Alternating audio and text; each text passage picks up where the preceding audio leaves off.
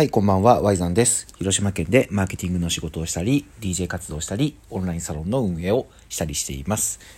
このラジオでは僕の SNS の考え方ややってみた事例とか、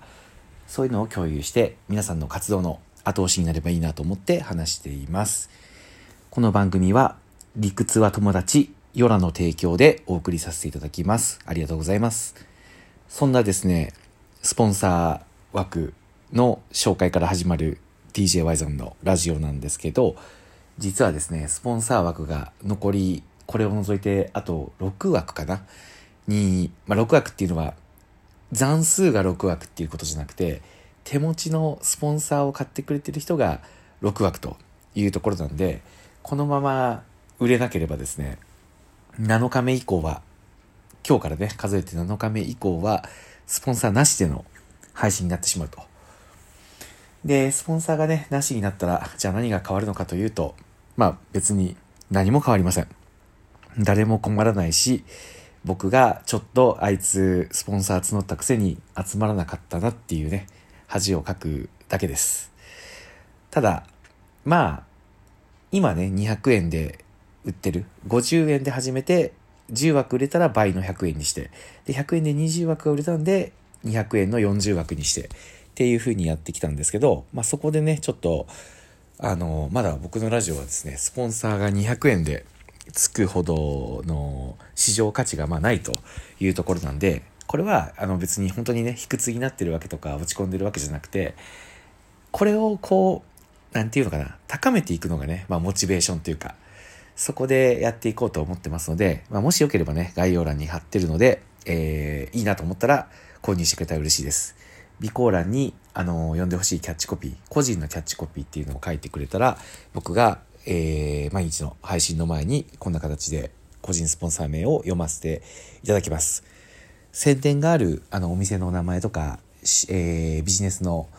なんだろう、サービスのね、こととか、DJ 活動やってるので来てくださいとか、そういうのはちょっと NG なんですけど、まあ、あくまで個人のキャッチコピーっていうところであれば、あのー読ませていただきますので、えー興味ある方は見てみてください。はい。というわけで、えー今日の投稿なんですけど、今日はちょっとあの最近中級編を続けてたので、えっ、と、まあ、基礎に戻ってですね、結構基礎だけど、めちゃめちゃ今の時代大事な話なんで、できてるかどうか見直してほしいんですけど、SNS に口コミ投稿してもらうための、えー3ステップというか、まあ、3つのポイント、そこをね、ちょっと話していきたいと思いますので、えーよろしくお願いいたします。はい。まあ、まずそもそもなんですけどやっぱり今の時代 SNS が非常に大事だっていうふうには言われてるけどこれはあの以前ねこのラジオでも自分で語るよりも人に語ってもらうようになろうっていうようなテーマで話したかと思うんですけど基本的に自分で自分のサービスはいいですよとか言ってるのにはやっぱりちょっと限界があって大事なのはやっぱりいかにこうお客さんに自然な口コミ投稿してもらうっていうところが大事になってくるんですね。で、それはね、もうみんななんとなくでも分かってると思うんですけど、じゃあ、その SNS での口コミっていうのは、まあ、ま、ただ待ってるだけだと生まれるのかっていうところになってくるんですけど、それは僕はちょっと甘いかなと思うんですよ。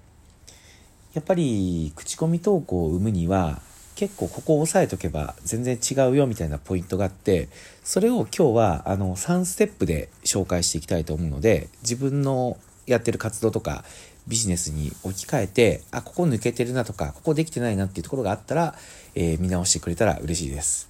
はい。というわけでじゃあまずステップ1いきます。まずはですね、えーステップ1としては、これそもそもなんですけど、あの、写真を撮っていいことを伝える。これですね。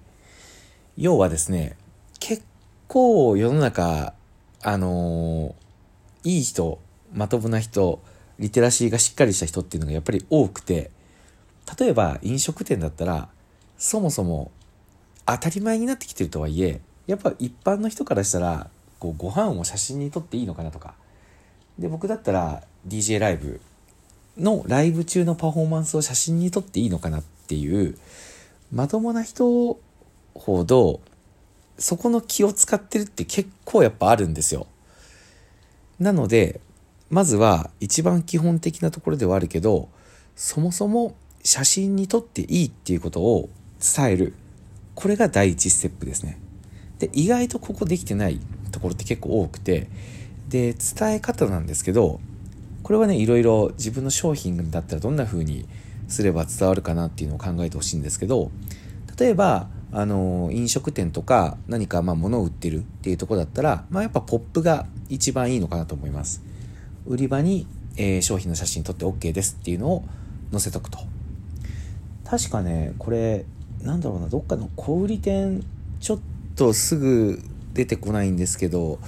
なんかお店って写真撮っちゃいけないイメージじゃないですか。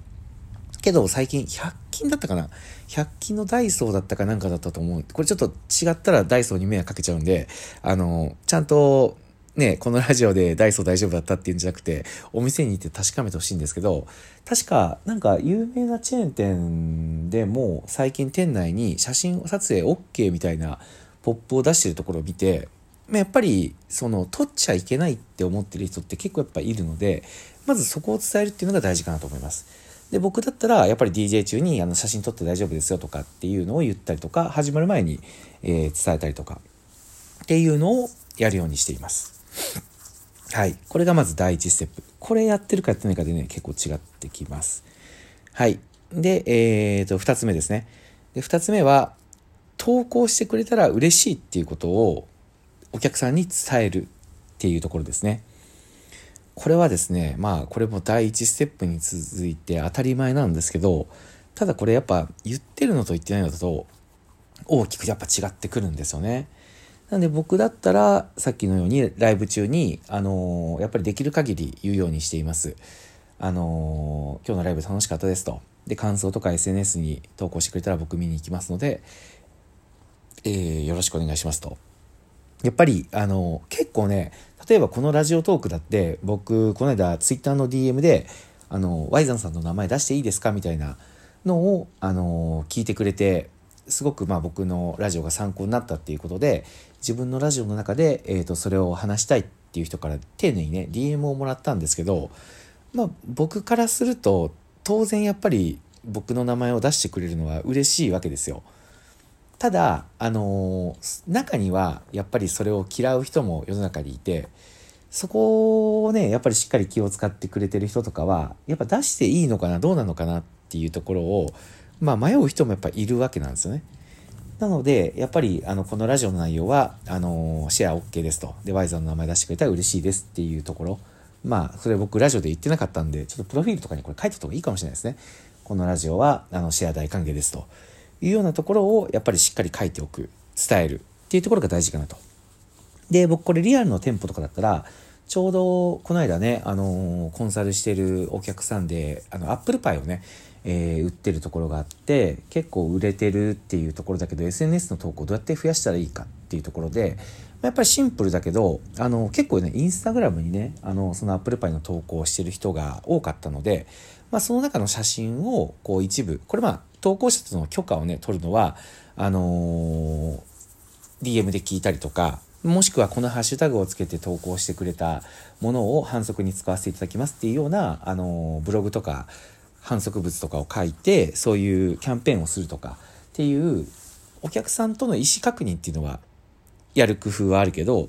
僕だったらやっぱり何か物売ってる場合は、あの、インスタグラムに投稿してくれた内容を使った、あの、店内ポップとかチラシを作るかなと思います。そしたらそれを見た人が、あ、投稿したらこうね、好きなアップルパイとか応援してるところだったら喜んでくれるんだとか、自分の投稿した写真がそういうお店のオフィシャルのものに使われるっていうのは、まあ、嬉しいって思ってくれる人が多いと思うので、そういう工夫をしたらいいんじゃないかなと思います。で、僕だったらね、あの、リアルな店舗とか持ってないので、そこは、あの、例えばタオルをね、購入、DJY さんのタオルとか売ってるんですけど、タオルとかを購入してくれた人を、あの、ツイッターに埋め込んでブログを書いたりとか、そういうことをして、あ、ワイザン投稿してくれたら喜ぶし、あの、形としてこういうふうに残してくれるんだなっていうのを伝えるっていうところを、あの、やります。はい。これ、あの、二つ目はね、解釈は広いと思うけど、結構その、投稿してくださいねっていうところにみんな走りがちだけど、それ以外に、あの、投稿をうまくこう、反則物とかに使って、相手も嬉しいし、自分も嬉しいっていう状況を作るっていうのが結構ポイントかなと思います。はい。で、最後のステップ3なんですけど、えー、それは、これはね、一番ある意味大事だと思います。投稿したのを見ているっていうことを感じてもらうっていうことです。これね、非常に面白いんですけど、僕のメイン SNS って Twitter なんですよ。なんで当然、口コミ投稿も Twitter がやっぱ一番多いんですよ。で、逆に Instagram ってやっぱほとんどないんですよ。つまりこれがどういうことかっていうと、やっぱり僕が Twitter 見てるから、投稿するからにはやっぱり本人に見てほしいっていう欲求がやっぱりあるじゃないですか。それはそうですよね。見てないのに投稿するってなんかちょっとこう、届かないファンレター書いてるみたいな感じなので、やっぱり自分が、あの、その SNS を見てるよっていうところを出すことが大事だと思います。なんで、えっと、ハッシュタグをね、自分で作って、その投稿があったら必ず、えー、いいねをしたり、リツイートしたりあとあの僕のね、インスタグラムがあの、y ザングラムっていう、y ザンアンダーバーグラムっていう、これもちょっとリンク、えっ、ー、と、概要欄に貼っとこうと思うんですけど、そこであの、ハイライトっていう機能があって、インスタグラムに投稿した人をストーリーズにシェアして、それをハイライトに留めとくみたいなこともできて、それをすることでインスタグラムっていうのも増えていくかなと思って、これちょっと前から始めたんですよ。やっぱインスタグラムの投稿が僕極端に少なかったので、それをやれる空気感にするにはどうしたらいいのかなっていうところで始めたんで、もしよかったら、これちょっと言葉で伝えるの難しいので、概要欄にちょっとインスタグラムのリンク貼っとくので、その投稿のトップのハイライトっていうのを、え、見てみてください。はい。で、まあ、もしこれ、あの、ハイライトの投稿の仕方とか興味があったら、多分、えー、ポコミチがブログ書いてくれたらいいなという他力本願で、反響があったらちょっと頼んでみようかなと思うんで、えー、確認をしてみてください。はい。というわけでちょっと駆け足になったんですけど、えっ、ー、と、SNS に口コミ投稿してもらうための3つのステップでした。これを押さえておくと結構違ってくると思います。試してみてください。はい。では、ワイゾンでした。お疲れ様でした。